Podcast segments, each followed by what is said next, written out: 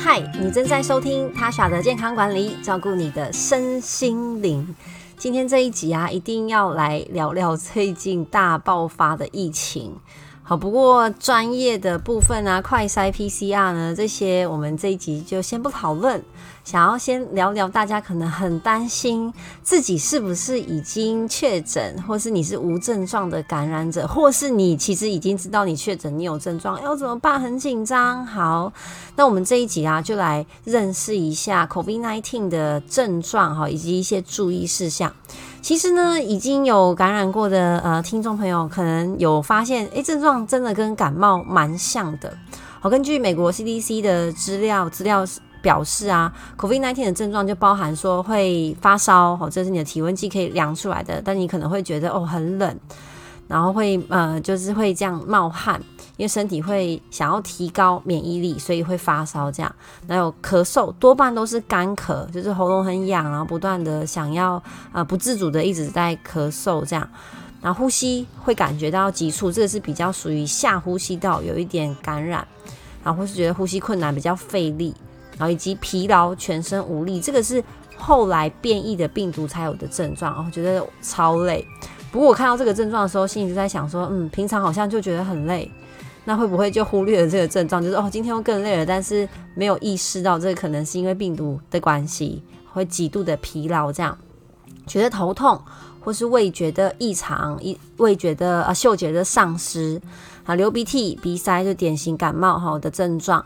觉得恶心、呕吐，甚至有腹泻、腹痛，以及肌肉酸痛的情况。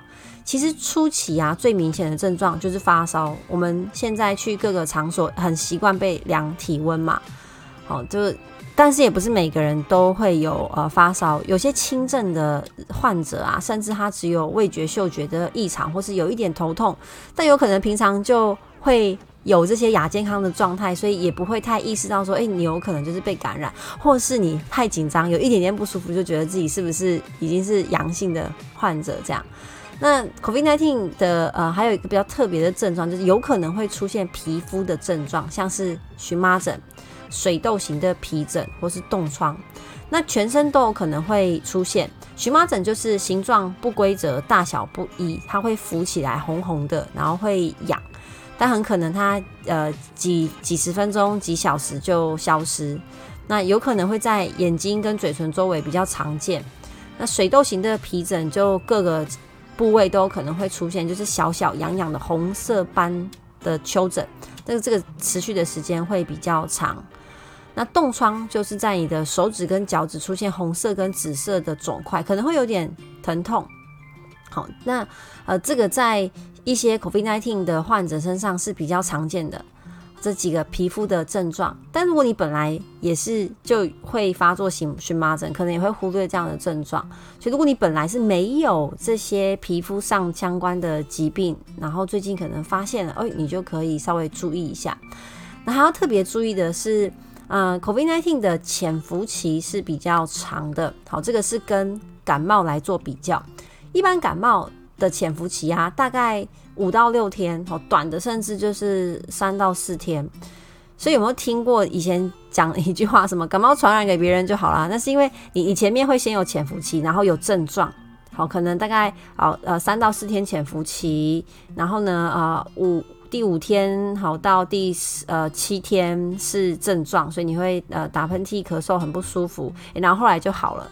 然后别人就感冒了，你就觉得哦，传染给别人就好了。其实你在潜伏期就有传染力了，好，在潜伏期就有传染力了。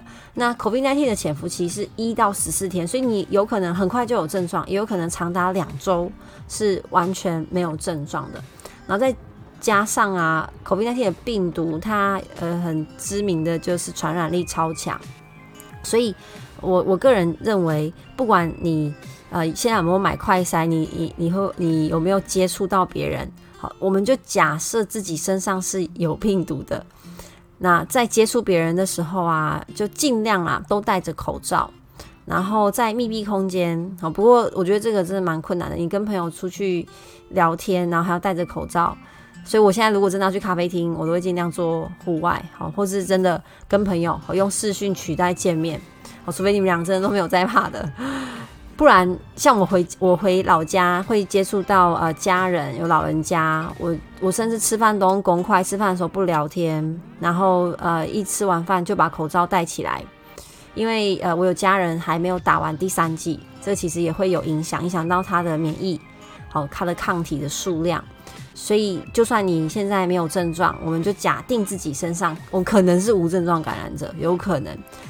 那到底这些症状跟感冒啊、流感是差别在哪里？哈，呃，基本上发烧、咳嗽、流鼻水这个都是有的，就一般感冒、流感跟 COVID-19 都会看，就会可以看得到这个症状这样。那如果出现呼吸急促的话呢，在流感是来说是比较严重的，因为就引发肺炎。那 COVID-19 记得大家的，它大家记得它的全名是新冠肺炎，就是因为它有可能会引起我们的肺炎。肺炎就是肺好呃严重的发炎，然后引起积水啊，甚至影响它的功能。那肺当然对我们的生命来说很重要啊，它让我们气体交换啊，可以呼吸好到新鲜的空气这样。所以如果引起这个肺发炎好的话，当然就会。有点危险，所以这是 COVID-19 我们最害怕引起的情况。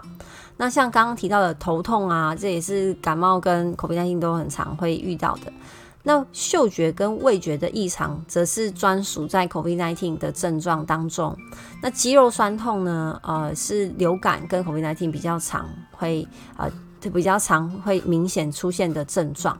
那感染的方式啊，一般的感冒可能是因为你最近工作压力大、熬夜啊、过度的疲劳，或是有淋到雨着凉，免疫力一时的下降造成的。那流感啊，其实流感的季节已经差不多快快要过去了，它是在这个呃交替季节交替的时候，我们气温它会影响到我们身体，或者你穿衣服没有看没有看天气。着凉，然后病毒流感的病毒透过飞沫传染啊，其实流感说真的感染到呃也是蛮容易变严重的。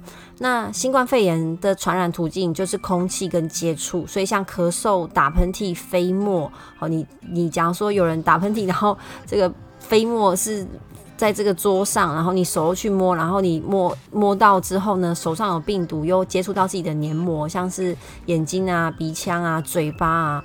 所以，如果你真的要手拿食物的话，哇，这一定要先洗过手跟喷酒精，多喷就不会有问题。或是呢，我尽量都是用餐具，像我前几天去吃三明治。手那种手拿的三明治，咖啡厅的，我就还是用筷子跟叉子来吃这个三明治，就把它分开来一片一片吃这样子，因为你很难确定你的手上摸过什么东西。然后也是一样，在提醒口罩一定要戴好。那如果你本身就原本是有戴在戴眼镜的人，其实你不用再戴那个护目镜，你就戴着眼镜。那如果你是没有戴眼镜，好，就是假如你就是要戴隐形眼镜，或是你没有近视的话，那护目镜的确可以保护你眼睛的黏膜。不会接触到这个飞沫，我就看你想要防护到多少这样。所以，如果呢你陆续出现一些症状，好像诶有发热或者是发冷的感觉，然后干咳、喉咙沙哑，觉得喉咙很干，然后肌肉酸痛、呃没力、很累，甚至味觉跟嗅觉的异常的话呢，就可以考虑好去帮自己做筛检。那目前呢，呃政府的 COVID-19 确诊者的分流收治的原则是这样。如果呢，你没有，呃，如果你是中重症的话，就是你当然是已经有出现呼吸紧窘迫啊，然后觉得呼吸困难，那当然就是直接住院。那是无无症状呢，轻症的患者啊，八十岁以上也一样可以留在医院，哈，或是怀孕三十六周以上，因为这个比较大的风险哈。如果病情急速的转变的话，好，那呃，六十五岁到六十九岁独居。还有七十到七十九岁的患者，怀孕三十五周以内，好，这样他可能不需要呃住院，因为是无症状或轻症嘛，可以在防御旅馆或是集中的检疫所。那如果是六十九岁以下，呃，符合居家照护的条件，就是他没有独居，后有家人可以呃可以观察他，那可以做居家的照护。那儿童的部分呢，出生未满三个月。然后有发烧的情况，或是三到十二个月，但是高烧或三十九度，呃，经医生的评估觉得有必要的话，就会收治住院。那其他所有的儿童啊，只要呃是符合居家照护的，好，非中重症的都可以做居家的照护。哈，不过我知道，就是爸妈听到这个都觉得很可怕。哈，居家照护哦，就更更累。不过现在真的是呃大幅度的。传染期。就陈志忠也有说嘛，我们会遇到一个高峰期。那大家呃，如果你很紧张的话，也也不能说是坏事，因为你也可以多小心，然后也不应该把这件事情太过的轻忽。因为前几天不是有一个年轻女生的死亡案例吗？然后她才二十多岁，然后二呃，她四月二十六号开始有症状，然后快筛阳性确诊。然后接着他就居家照护，因为一开始的症状也不是很很明显，但是他有腹泻的情况。然后他隔了三天，过了三天之后呢，腹泻的情况还是没有改善，而且甚至有严重。其实我们呃太严重的腹泻跟呕吐会让我们的体液不平衡，电解质有可能会不平衡。然后后来他就产生了全身性的感染，那大家就很紧张，想说哇，他打了三剂疫苗，又这么年轻，又没有慢性病，还死掉，这个病毒是不是很可怕？我必须跟大家说，这真的，当人数一变多，会有一定比例的重症，不可能就哦，你只要符合这个条件，像打完三剂疫苗，然后呃免疫力好，平常健健康康的，你就完全很安全，因为它毕竟跟一般的感冒还是有点不一样，而且说真的，流感的死亡的比例其实是。更高的，我们现在感染的人数 vs 死亡的人数，大家去算一下那个比例，跟往年的流感人数其实还反还比较比例还比较低一点。所以有时候第一个啊，就是运气，这是一个；第二个要仔细观察自己症状的改变。如果你都停留在上呼吸道的感染，好像是刚刚提到的咳嗽啊、流鼻涕啊、喉咙痒啊，或者全身觉得哦很累啊、好发烧发冷啊，这是你常见。的感冒的症状嘛，好大家回想一下以前自己感冒的情况。